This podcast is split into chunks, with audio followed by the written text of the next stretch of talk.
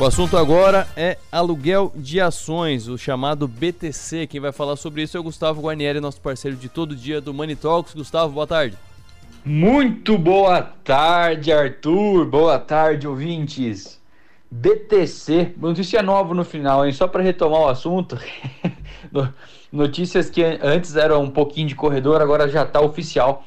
Nem todo mundo sabe ainda. Mas só, só para retomar, né? BTC é, é, o seguinte: quais são os riscos, né? Se eu tenho uma ação alugada, eu, Gustavo, quero. É, gosto aí de, de, Petrobras, quero ter Petrobras na carteira é, e a longuíssimo prazo, quero continuar com esse papel para sempre na carteira, né?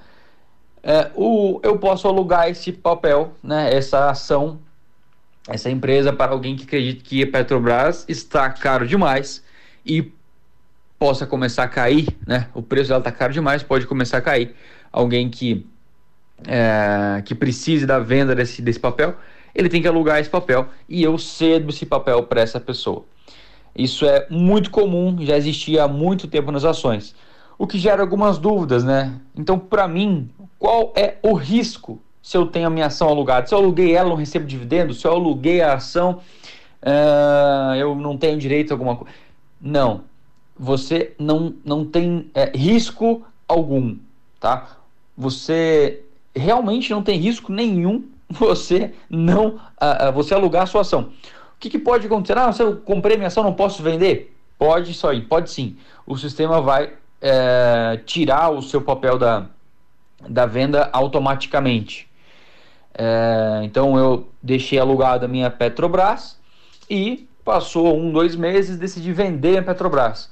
É, eu posso avisar o meu assessor de investimento, né? Ô, Gustavo, seguinte, vou vender minha Petrobras, que eu sei que está alugada aqui, tudo bem. Eu, né, a gente já imputa no sistema mais rapidamente, mas o sistema já, faria, já faz isso automático. É, se você já vende, vende o papel que está alugado, isso o, o, a plataforma da XP, dos corretores, já vai entender é, que você vendeu aquele papel e vai tirar da, do book né, de venda. Porém, tem algumas é, empresas que a liquidez é bem menor. Ou, uh, ou tem muito poucas pessoas querendo fazer, que, querendo fazer o short, né? Eu, por exemplo, eu tinha, eu tinha IRB na época de uh, uh, vacas gordas de IRB, né? Quando o IRB só subia. Eu tinha IRB e eu tinha esse papel disponível para alugar. Mas ninguém alugava o meu papel. Eu até liguei na corretora, perguntei por que estava acontecendo isso, por que, que ninguém alugava o meu papel. Ficou um tempo lá, ninguém alugava. E uh, o que, que eu tive de resposta? Né? Que a, IRB todo mundo queria só comprar, ninguém queria vender. Né? Ela pagava muito muito para quem estivesse alugando, né? O, o, o, custo do aluguel, quem, quem queria alugar essa ação para ficar short nela, para ficar vendido nela, pagava um custo bem alto, né? Porque ninguém queria, é, ninguém queria é, ficar vendido nela. E eu queria alugar, mas por que, que ninguém alugava? Perguntei, disseram o seguinte, que é, somente estava ficando short, não tinha investidor pequeno querendo ficar short nela. Não tinha pouquíssimas pessoas físicas que queriam ficar short, só tinha investidor grande, tá? Bem institu institucionais querendo ficar short na uh, na IRI. E então precisaria de uma contraparte à altura, né? para conseguir ter a disponibilidade de todo esse esse é, esse volume de papéis que precisava ser negociado. Então, é, também, também tem essa, né? também precisa de uma contraparte é, à altura para conseguir ter liquidez no papel. E o que eu falei que é, iria acontecer, né? Até então, fundo imobiliário não tem é, BTC. Só que isso já é oficial e já vai começar a ter BTC nos fundos imobiliários que, que isso quer dizer? Se eu acredito que um fundo imobiliário está caro demais, eu posso ficar short nele.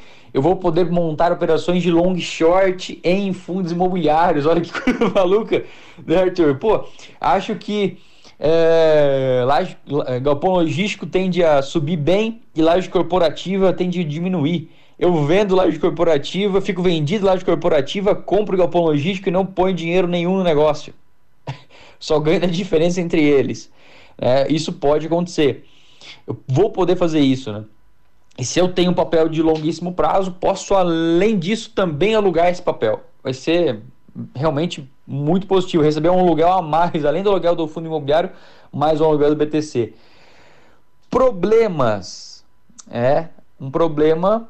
É, na verdade, um, uma vantagem vai ser que vai aumentar bastante a liquidez, e o problema, aumentando a liquidez, aumenta também a volatilidade. Então, quando a gente falava que fundos imobiliários é, eu falava bastante isso, né? Fundo imobiliário tende a ter uma variação de preço menor do que as ações. Agora, se não vai ser mais tão verdade assim, é, ele vai ter uma volatilidade maior. Então, é, por exemplo, antes eu, eu, a gente recomendava aqui, acabava falando que para nós, tá, da Wise, alguns fundos imobiliários de bancos, isso estava caro demais. É, esses fundos já tem vencimento muito próximo de muitos fundos bancários. Ah, paga muito bom dividendo, paga dividendo. É, tá bom. Mas qual o vencimento do contrato? Isso aí tá vencendo daqui a pouco e é, já vai. Não vou conseguir mais renovar. O banco não vai querer renovar, tá fechando um monte de agência. Ele vai pagar muito menos aluguel, a cota vai cair bem. Opa, se eu sei que uma coisa dessa quase que, quase que óbvia ali pode acontecer, e se eu conseguir ficar short no papel, posso operar short no papel apostando nessa queda. Muita gente fazendo isso, o papel pode cair demais. Né? Isso pode, pode gerar uma, uma, uma variação que alguns investidores não estão acostumados em fundo imobiliário. Mas era somente isso, Arthur. Abração e até amanhã. Até mais.